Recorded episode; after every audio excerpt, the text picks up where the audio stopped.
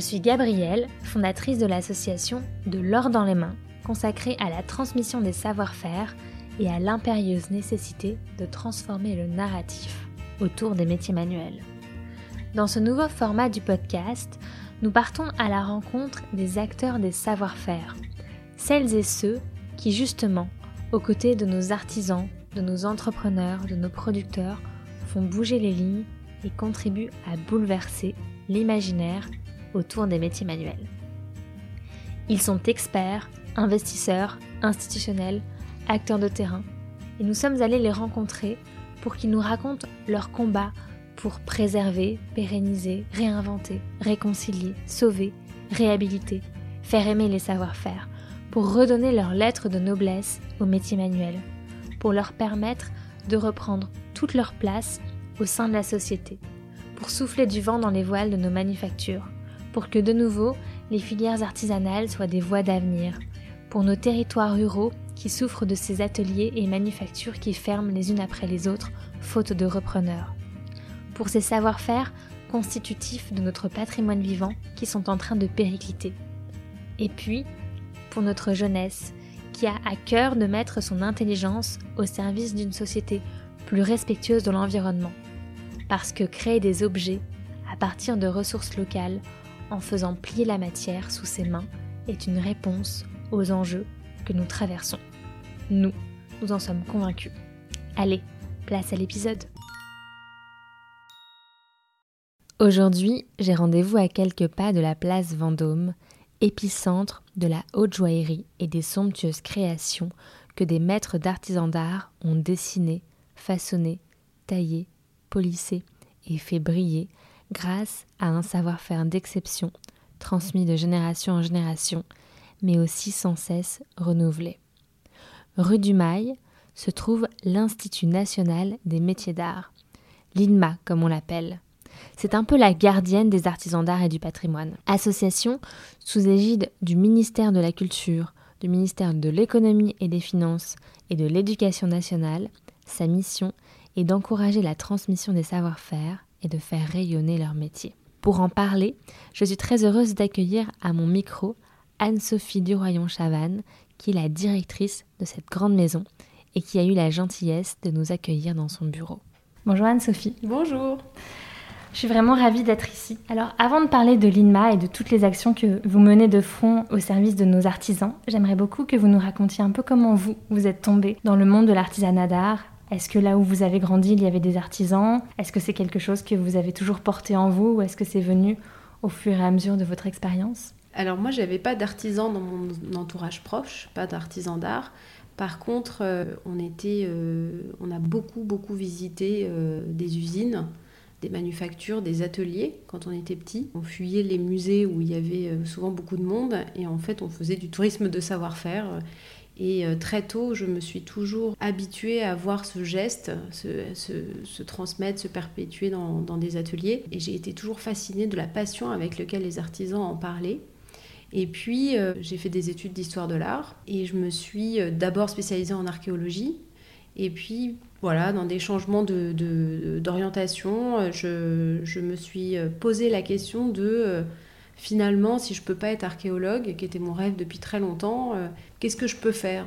Et je me suis souvenu de ces visites d'entreprise, je me suis souvenu que euh, il y avait des ateliers, des manufactures qui avaient du patrimoine aussi, et que c'était euh, une opportunité, il y, a, il, y a, une vingtaine d'années maintenant presque, de carrière professionnelle. Et donc, je me suis spécialisée en patrimoine d'entreprise. Et en spécialisant en patrimoine d'entreprise, où j'ai commencé par travailler dans des grandes maisons des grandes maisons euh, du luxe français. Rapidement, j'ai retrouvé en fait ces artisans qui étaient au cœur de la production, qui étaient au cœur euh, euh, de l'activité de, ces maisons. Je me suis pris de passion pour ces artisans qui sont euh, en fait la raison d'être de, ces maisons, parce que sans eux, en fait, sans la production de, des, pièces, en fait, la maison n'a pas de raison d'être. Et je me suis dit que c'était vraiment ces sujets-là vers lesquels je voulais aller. Et puis je me suis euh, voilà complètement engagée. Euh, je trouve que cette rencontre, elle est assez merveilleuse, vous le savez, quand on discute avec ces artisans, on se retrouve face à des gens qui sont passionnés, où on n'a parfois même pas besoin d'expliquer ce qu'ils sont en train de faire, rien que le fait de les regarder travailler,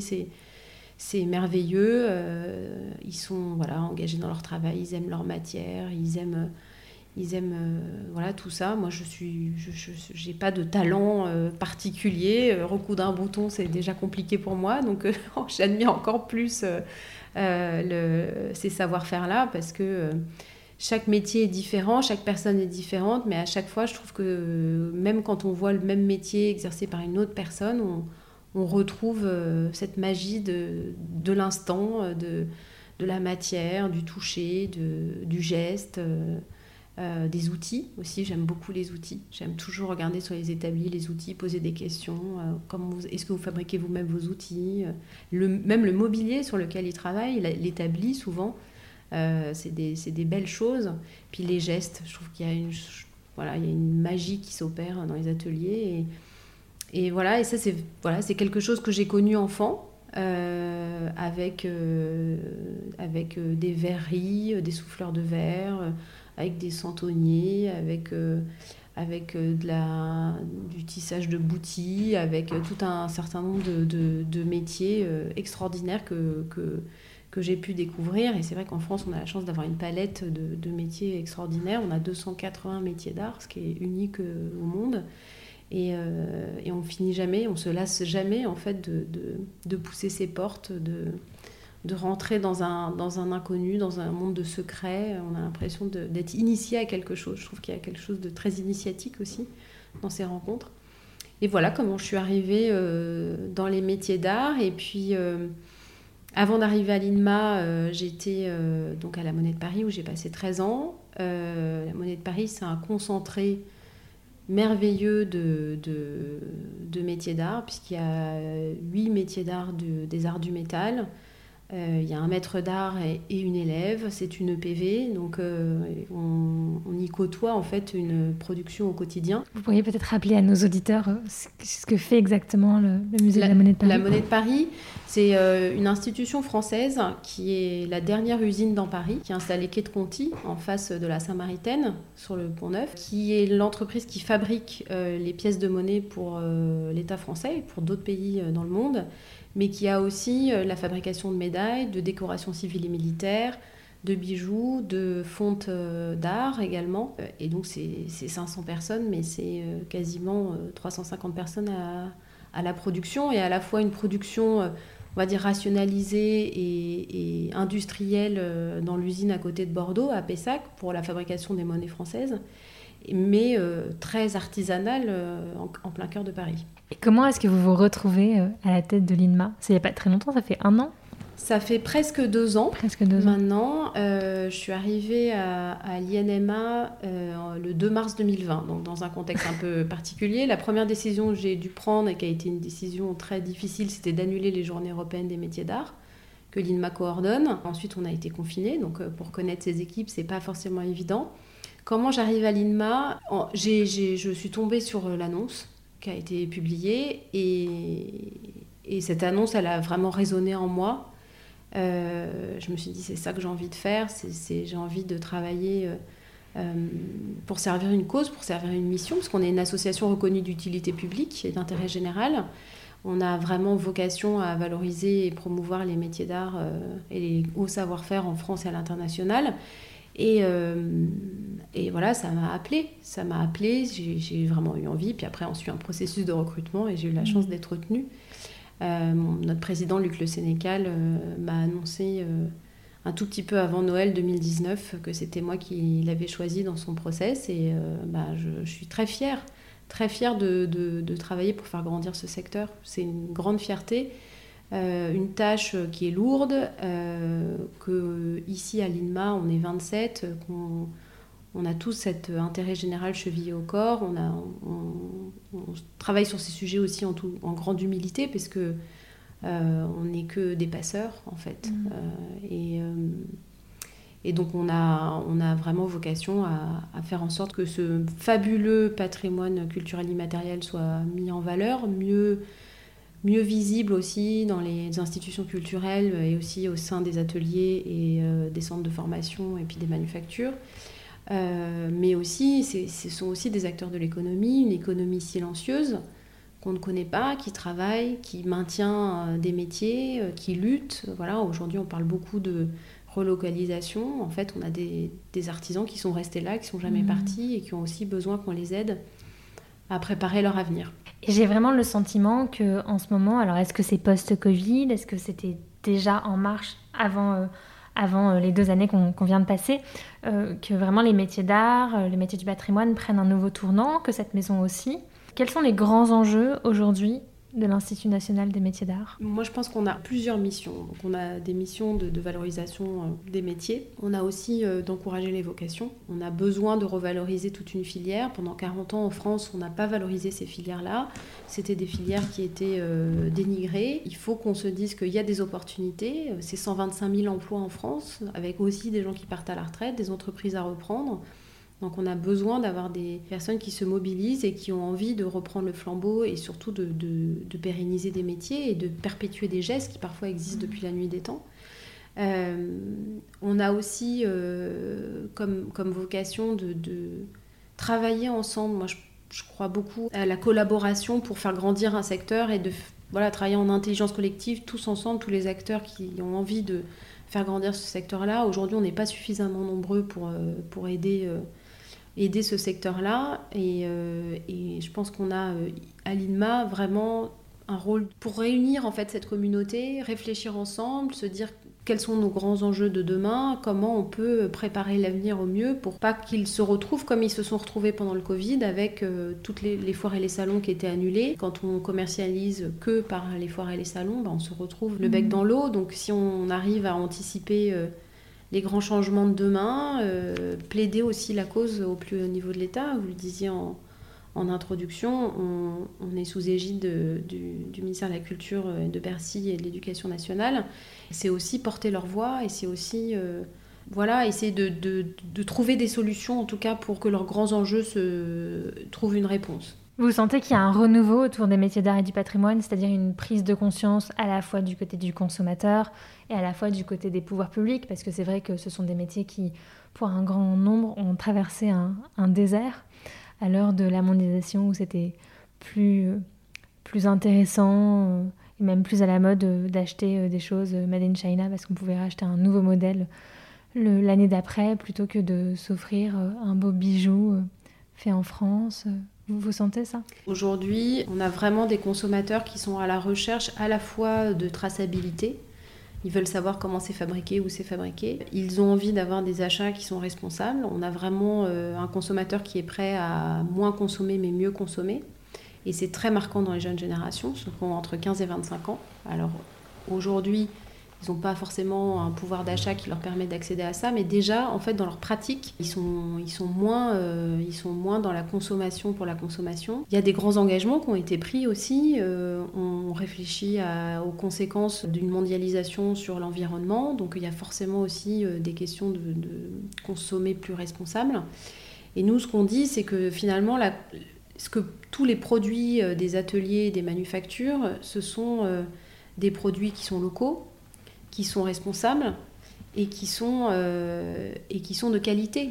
Donc ça veut dire de qualité, donc durable et euh, réparable en fait. On ne dit pas assez que les métiers d'art et, du patrimoine sont une réponse aux, aux, enjeux environnementaux, à la fois euh, pour le consommateur, mais aussi pour les jeunes qui vont choisir ces, ces filières. Il y a quelque chose qui se passe, il y a des, ce, ce, changement de perception. Nous, on le voit dans la gestion du label EPV, par exemple, on a les entreprises qui nous demandent de plus en plus la possibilité de, faire part à leurs clients, euh, qu'on appelle B2C, euh, leurs clients euh, individuels, que c'est un produit qui a été fabriqué au sein d'une EPV et parce qu'en fait, les consommateurs cherchent des gages de qualité. Nous, on n'est pas une certification produit. enfin, le label EPV n'est pas une certification produit, c'est c'est l'entreprise qui est récompensée pour la qualité euh, de son savoir-faire, mais néanmoins, le consommateur a compris aujourd'hui qu'un produit euh, labellisé entreprise du patrimoine vivant ou un produit euh, métier d'art, il, était, il répondait à ces enjeux. Mm. Après, on a tout type de prix. dire que ce, tout n'est pas accessible, c'est vrai. On a aussi chez nous, chez nos parents ou chez nos grands-parents, des meubles qu'on peut récupérer, qu'on peut emmener chez un ébéniste pour le remettre au goût du jour, pour le restaurer. Et dans ces cas-là, ça coûte un petit peu plus cher, mais surtout, ce qui est très intéressant dans ces produits, c'est que ce sont non seulement des productions qui sont durables, mais qui se transmettent. On parlait de bijoux tout à l'heure. Un bijou, il a une vie, une pierre, elle a une vie quand elle est offerte dans une famille. Ensuite, elle est transmise de génération en génération, elle est transformée. Et ça, je veux dire, c'est presque ancré en fait dans les usages. Quand on reçoit euh, une bague de sa grand-mère ou une paire de boucles d'oreilles qui est plus forcément dans le style euh, du moment, on sait trouver un joaillier, euh, un grand joaillier ou un joaillier en chambre pour venir transformer le bijou et lui donner une seconde vie. Bah, sur les meubles, c'est pareil. Un, fauteuil, ça peut se retapisser.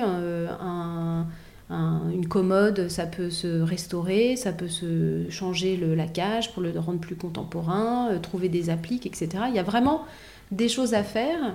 Et puis c'est aussi, euh, comme ce sont des objets de valeur, de valeur pas forcément hein, intrinsèque, hein, des bergères 18e en salle des ventes, on en trouve parfois pour 50 euros. Hein, c'est pas, c'est aussi une valeur affective et c'est une valeur de qualité. Et c'est vrai que nous, on a envie d'accompagner ce changement-là, de donner de la visibilité pour que bah, petit à petit, en fait, cette volonté qui aujourd'hui est une volonté, est-ce qu'elle va se transformer ou pas? Nous, on en a très envie, mais en tout cas, leur donner à voir et leur permettre de rencontrer les artisans pour pouvoir échanger avec eux et changer aussi leur valeur perçue sur les prix. Quand, euh, quand il y a 700 heures de travail, c'est pas pareil qu'un meuble qui est fait en une demi-heure dans une usine. Quand on comprend comment c'est fabriqué, quand on comprend les enjeux qui sont derrière, quand on comprend l'implication aussi euh, de ces artisans sur le territoire qui sont aussi créateurs d'emplois, créateurs d'une économie au niveau local, quand un atelier grandit dans une région, ben forcément, euh, il y a des familles qui viennent s'installer, il y a des écoles qui ouvrent, il y a des commerces qui ouvrent. Donc ça fait vivre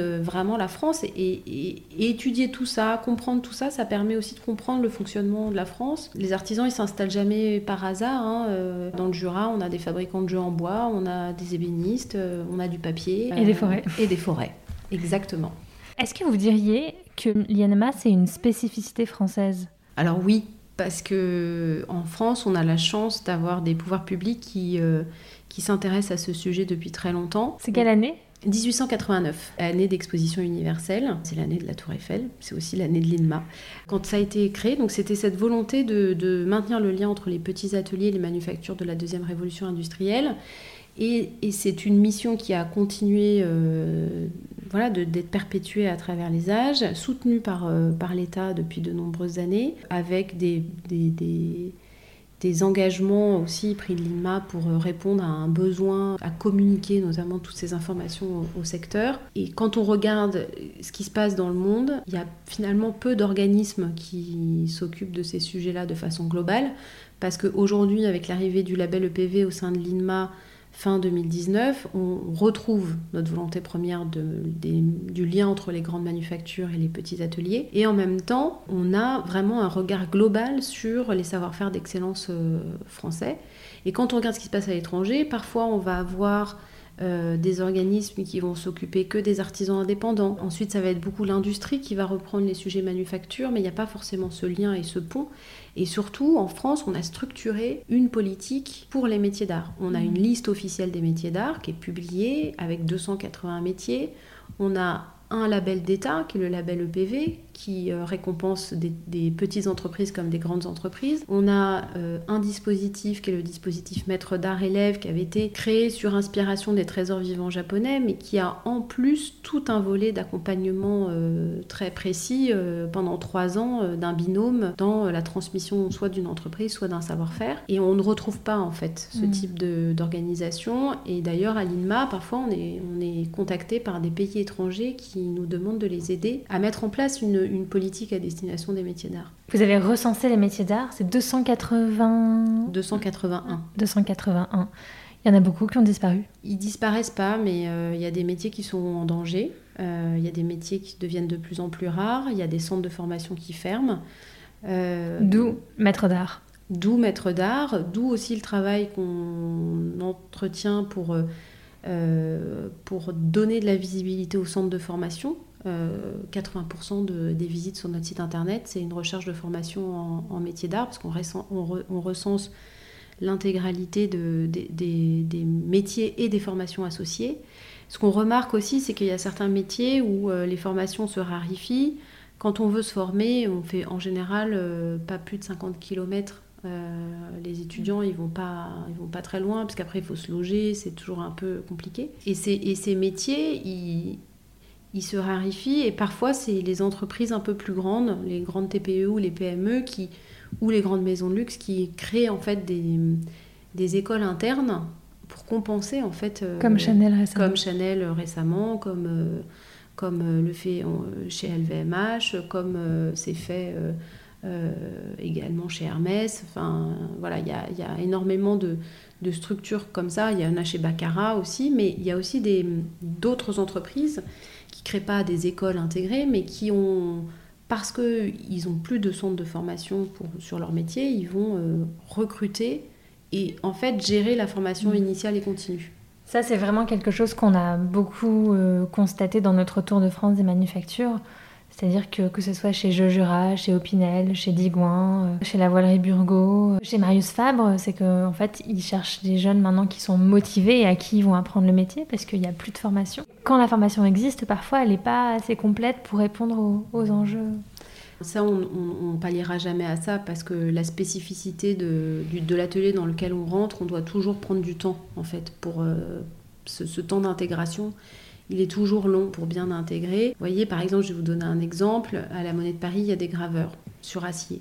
Les graveurs, ils sortent de l'école Estienne ou ils sortent de l'école Boulle. Pour devenir graveur, pour fabriquer une monnaie, la monnaie que vous avez dans votre poche, eh ben, il faut 10 ans en interne pour arriver à l'excellence qui est exigée sur cette pièce de monnaie.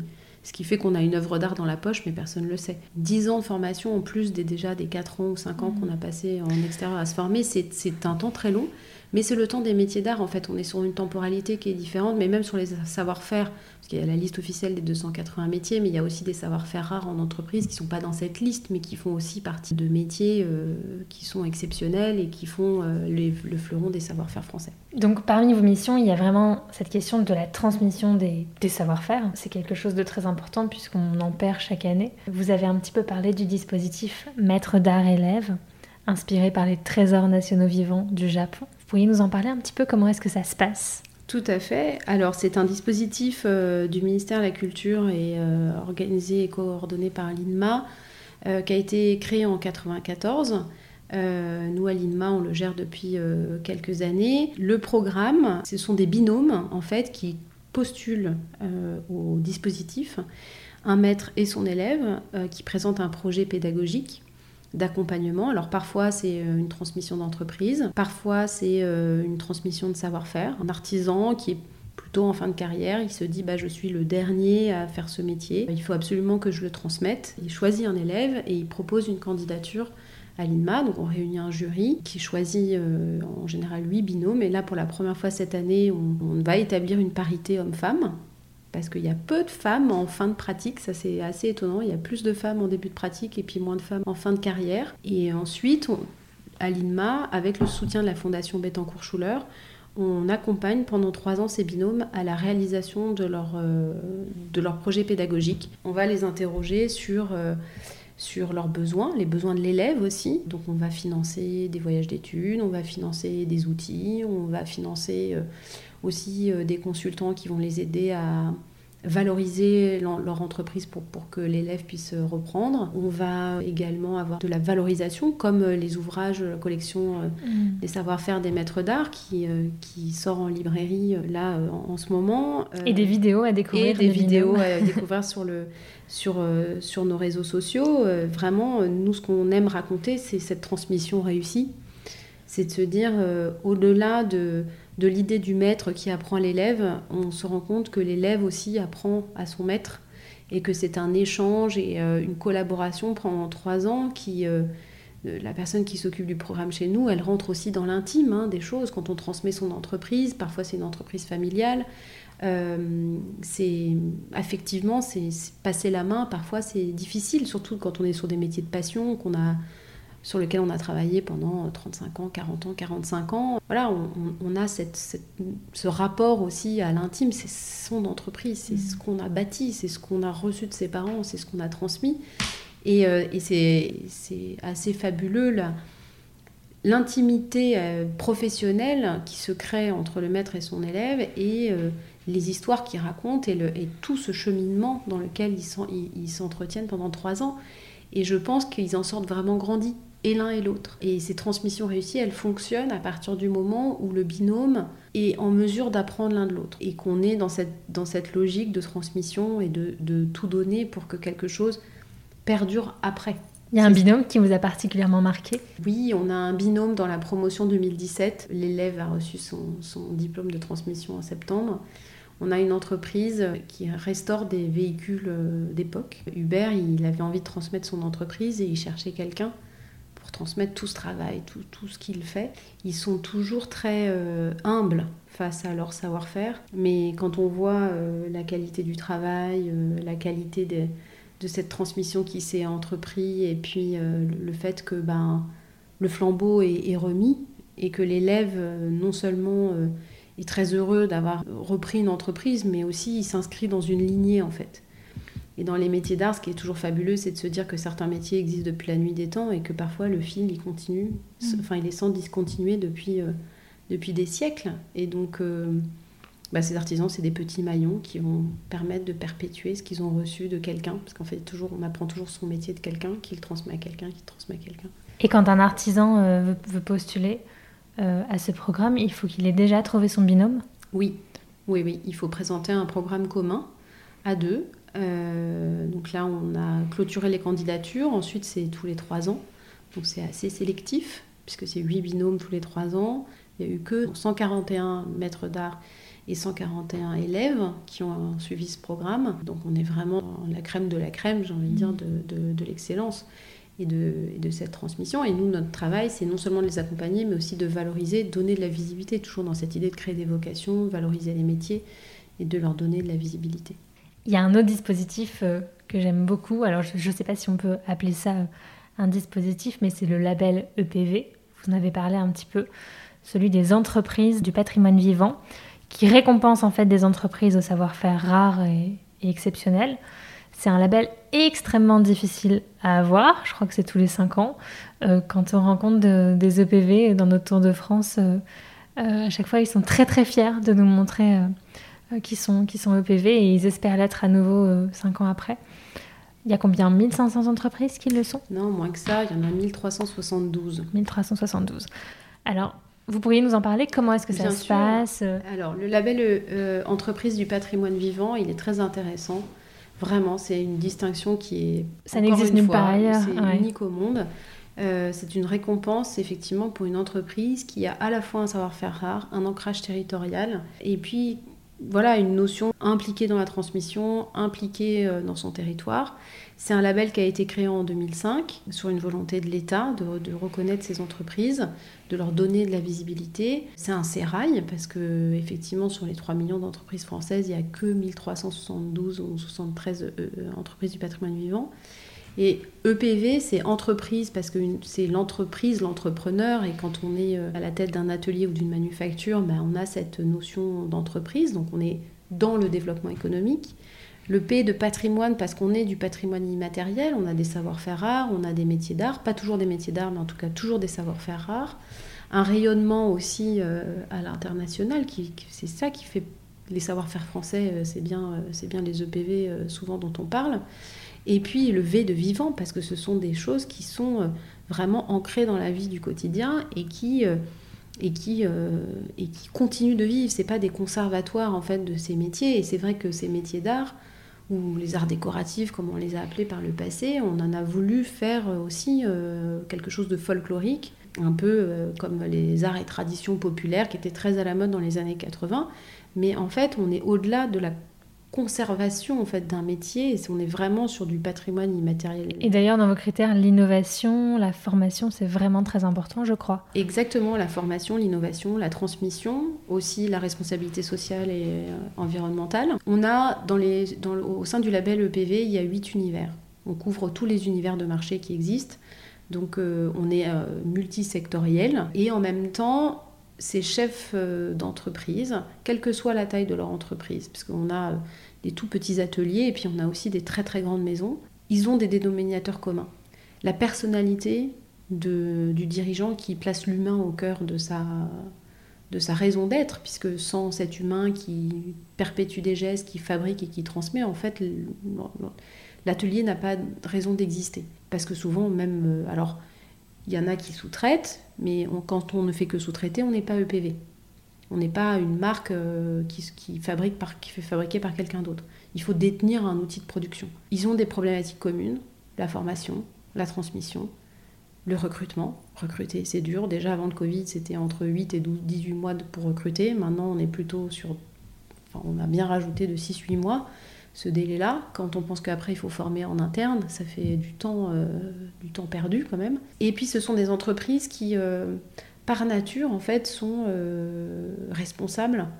Quand on a un atelier, en fait, sa matière première, c'est son or en fait. Donc on va utiliser les chutes, recycler, on va et les choses qu'on peut pas soi-même réutiliser, on va les donner, on va les vendre, on va essayer de trouver des solutions pour éviter que ce soit perdu. Et cette matière première, en fait, elle a, elle a, ils ont tous en fait cette notion de, de, responsabilité vis-à-vis de cette matière première. Par exemple, dans, dans la mode, il y a quelque chose qui se passe depuis 2-3 ans, c'est qu'il y avait beaucoup de stocks de tissus dormants qui n'étaient pas forcément utilisés dans les collections euh, du moment, et ben on voit euh, ces maisons qui ouvrent en fait leur stock, qui les donnent à des plus petits ateliers euh, pour, euh, pour ou qui les vendent, mais en tout cas qui, qui, les, qui ne les laissent plus dormir et qui leur donnent une seconde vie. Et donc il y a vraiment quelque chose de commun en fait, quel que soit l'univers de marché, quelle que soit la taille de l'entreprise, ils se retrouvent sur des problématiques similaires et donc c'est très intéressant de rencontrer ces patrons de PV parce qu'ils ont ils portent en eux des valeurs fortes, ils sont très engagés euh, euh, dans leurs ateliers ou dans leur manufacture. Et en même temps, ils rencontrent les mêmes problématiques que toutes les personnes du secteur. Et, c'est là où nous, l'INMA, on se dit que c'est important de faire rencontrer en fait l'écosystème, de, trouver des moyens de, se parler pour grandir ensemble. Parce que les problématiques de travail, de recrutement, si on arrive collectivement à aider les entreprises, eh ben ça servira tout le secteur, quelle que soit euh, la taille de l'entreprise. Et concrètement, comment ça se passe si euh, j'ai une entreprise et je veux qu'elle soit EPV Alors, il faut euh, candidater. Euh, donc, il y a un dossier de candidature à remplir sur le site de l'INMA. C'est un, c'est un long travail, je l'ai fait deux fois quand j'étais à la Monnaie de Paris, donc je, peux vous dire qu'il faut s'impliquer. Il faut que ce soit vraiment une volonté euh, qui vienne du haut, parce qu'on a des questions euh, historiques, patrimoniales, RH, euh, comptables, etc. Donc c'est un dossier qui prend un peu de temps à se constituer. Mais c'est aussi un temps d'introspection pour une entreprise qui est très intéressante, parce qu'on va aller savoir en fait en gros sur mes savoir-faire, qui est le cœur de mon activité, comment, comment je suis comment je vis, comment on peut analyser même le, qu'est-ce qui est fait, euh, etc. Ça permet aussi de, prendre un peu de recul sur ce sujet-là. Ensuite, une fois qu'on a déposé son dossier, on a une visite qui est systématique, qui est organisée par l'INMA, on va venir visiter l'entreprise pour faire une sorte d'audit, on a un certain nombre de questions, on vient vérifier. C'est-à-dire que le label EPV, c'est pas du déclaratif. Et ça veut dire aussi que on peut être PV sans forcément avoir les codes de la réponse de l'appel à projet. Exactement, parce qu'on vient, quand on lance l'instruction du dossier, nous on va aller chercher, on va aller poser des questions, on va aller sur place.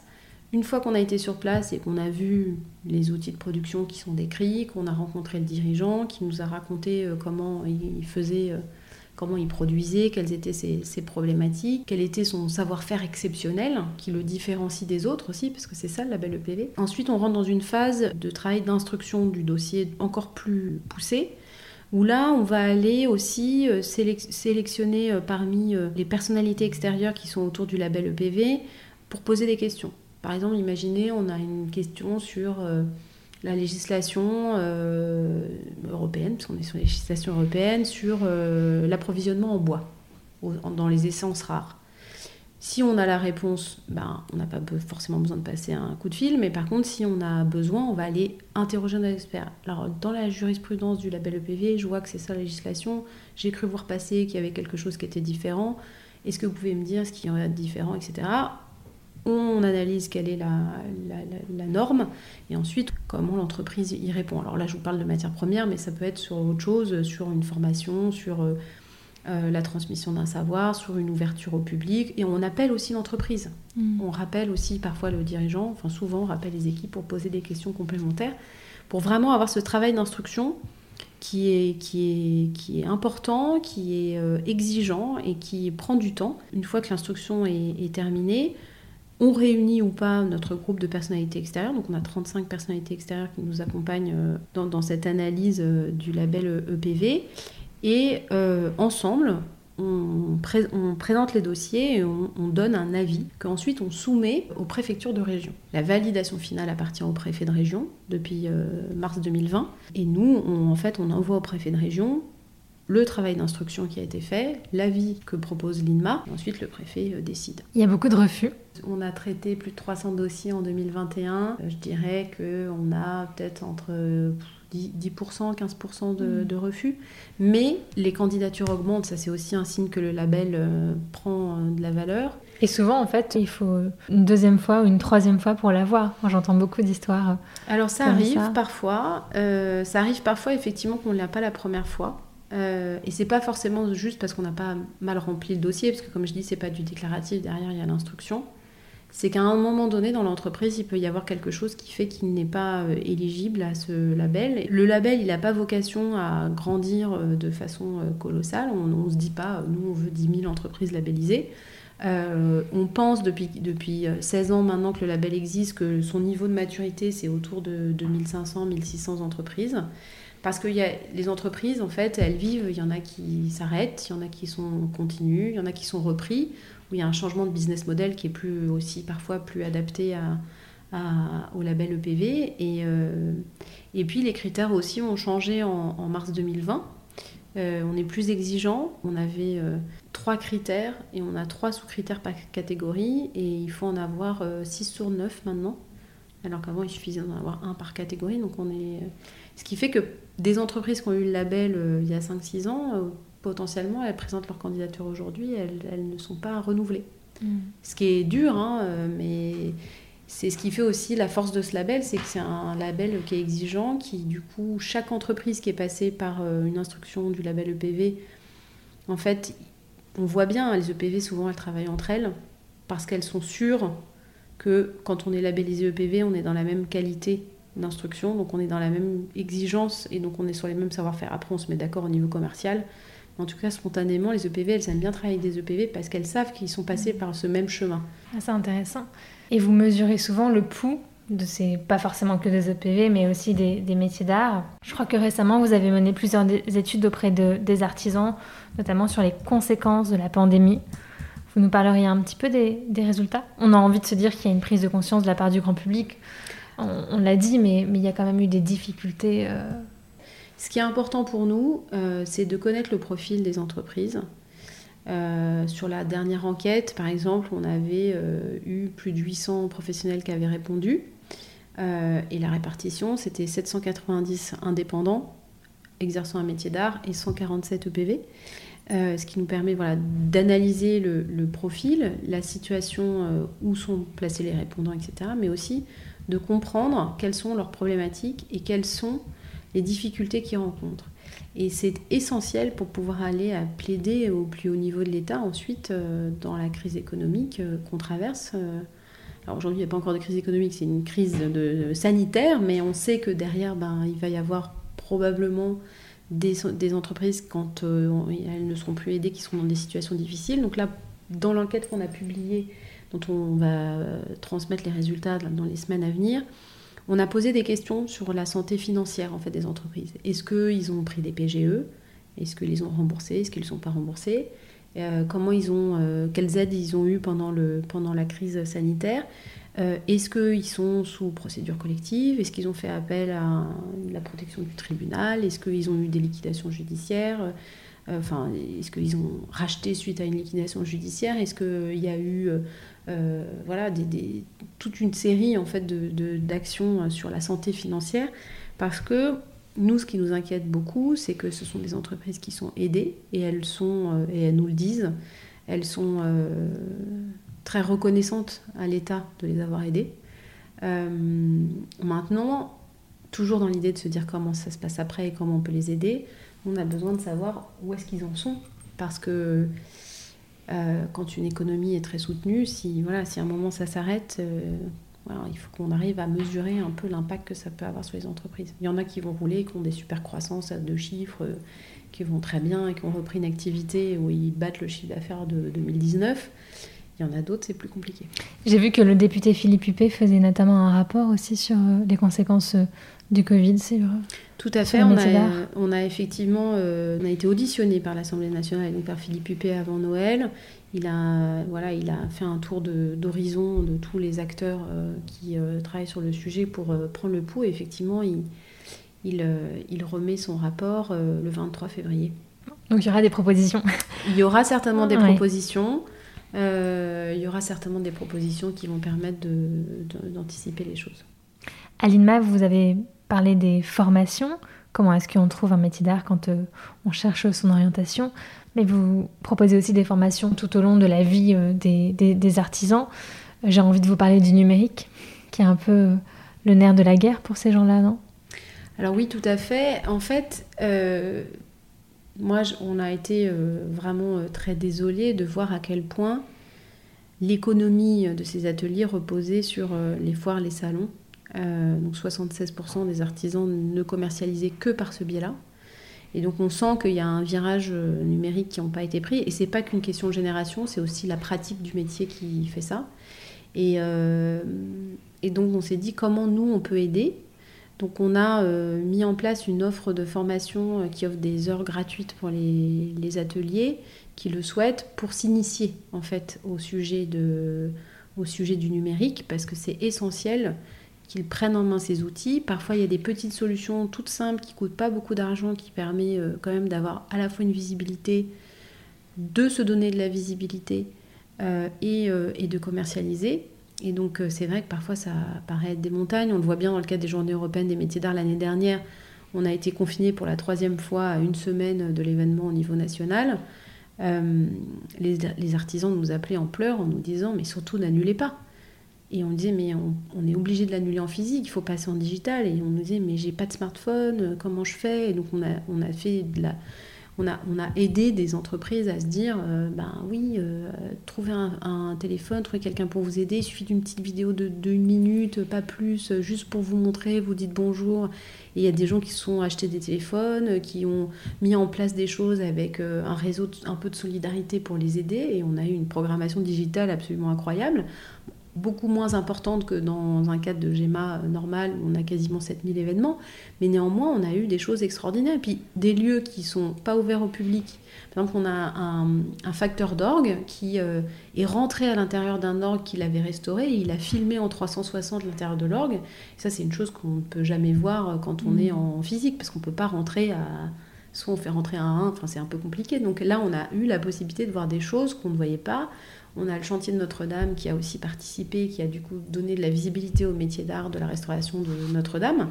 Et, et ça, permet, euh, ça permet plein de choses. Et donc, on s'est dit, il faut qu'on accompagne euh, les, professionnels. Et donc, effectivement, euh, sur notre site internet, on retrouve ces formations. Sur nos réseaux sociaux, on retrouve aussi l'info. Il y a un, toute une série de formations, en fait, qui est, qui est offerte. Euh, on a répondu à, un appel à projet euh, et, donc en fait c'est l'État qui finance derrière euh, les formations et donc il faut en profiter parce que c'est un, un, bon outil pour s'initier en tout cas. Et au-delà au -delà de la formation numérique, vous avez un centre de ressources absolument extraordinaire qui permet aux artisans de se former sur plein d'autres choses aussi, non? Alors effectivement, on a un centre de ressources. Alors le centre de ressources, son travail, ça va être de faire une veille vraiment très très poussée euh, des sujets, de lister toutes les formations qui existent et de pouvoir orienter, euh, orienter euh, une personne qui, se, qui cherche une, formation. Alors, on a quoi comme type de profil? On a des collégiens qui se posent des questions d'orientation, on a des lycéens qui se posent aussi des questions d'orientation, et puis on a aussi des, des ce qu'on a appelé les reconvertis, qui sont des personnes qui ont entre 35 et 45 ans, qui soit pendant le Covid ont perdu leur job, qui parfois un peu plus âgés, mais c'est rare, euh, qui ont perdu leur job parce que euh, les transports routiers sont arrêtés, parce que euh, les commerces sont fermés, parce que les restaurants ont fermé, et qui se sont posé la question d'une réorientation, et donc ils quittent un emploi non qualifié pour un emploi qualifié, puisqu'un un métier d'art, c'est un emploi qualifié, et, qui se reconvertissent. Et à côté de ça, on a une tendance qui date d'avant la crise sanitaire, euh, qui sont des, cadres sup qui, après avoir euh, fait des études supérieures et eu des jobs à responsabilité dans des boîtes, en fait, plaquent tout pour devenir céramiste, pour devenir ébéniste, pour devenir joaillier, pour devenir couturier. Parce que, euh, parce qu'en fait, c'est une chose qu'ils avaient en eux depuis longtemps, mais qui n'était pas dans le champ des possibles, parce que, on en parlait tout à l'heure, on a, on a dénigré en fait ces métiers.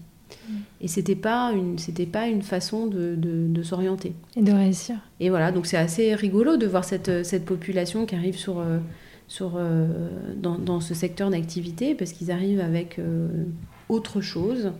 et donc on a, on a voilà, notre centre de ressources qui aide à y voir clair, à conseiller. on accueille aussi des chercheurs euh, qui permet de, voilà, de bien comprendre euh, les, tenants et les aboutissants des formations, euh, à bien expliquer les spécificités des différentes formations, parce que même au sein, quand on devient tapissier, il y a plusieurs formations qui existent, et on ne se forme pas forcément de la même façon dans un CAP ou dans un autre. Donc ça, on oriente.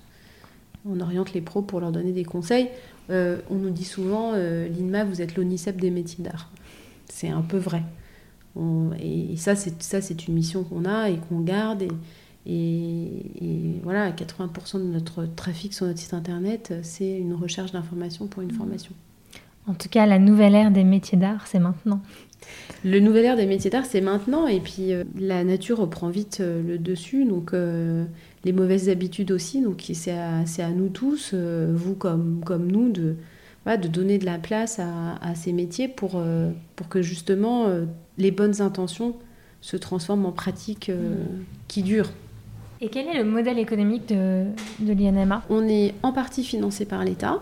Donc vous êtes un opérateur de l'État? On n'est pas un opérateur de l'État, on est une association reconnue d'utilité publique, euh, financée par l'État pour des missions, euh, pour certaines de nos missions d'intérêt général. À côté de ça, on va avoir des ressources de mécénat. Donc, je vous ai dit, on a la Fondation Bettencourt-Schuller qui est notre grand mécène depuis de nombreuses années. On, a aussi, euh, on doit aussi développer nos ressources en propre, puisque bah, les subventions de l'État euh, baissent, euh, malgré un soutien qui a été reconfirmé en, 2021. Voilà, on a besoin de, ressources pour continuer d'exister. Donc pour ça, on a créé au sein de l'association une partie d'activité lucrative dont l'objectif est que les bénéfices servent l'intérêt général, mmh. toute la partie non lucrative. Euh, et donc, on a créé euh, une activité de conseil qu'on a appelée Savoir et faire conseil, qui est de l'aide euh, au développement des entreprises, avec soit des missions de conseil qu'on délivre en propre, soit des partenaires qui viennent aider sur des sujets, qu'on forme aux spécificités, qui viennent aider sur les, sur les sujets. Et, et, on a aussi, on travaille pour des régions, pour des collectivités territoriales, mais aussi pour des porteurs de projets qui ont envie de travailler dans les métiers d'art et qui ne savent pas forcément par quel bout prendre le sujet. Donc dans ces cas-là, nous, on va les aider. Alors, soit c'est une journée de brainstorming, soit c'est trois jours, soit c'est un accompagnement euh, au plus long cours. Et vous avez des soutiens privés aussi? On a des soutiens privés, effectivement. On a aujourd'hui, on a trois mécènes, donc la Fondation Bettencourt-Schuller, la Fondation Rémi Cointreau et la Banque Populaire. D'accord.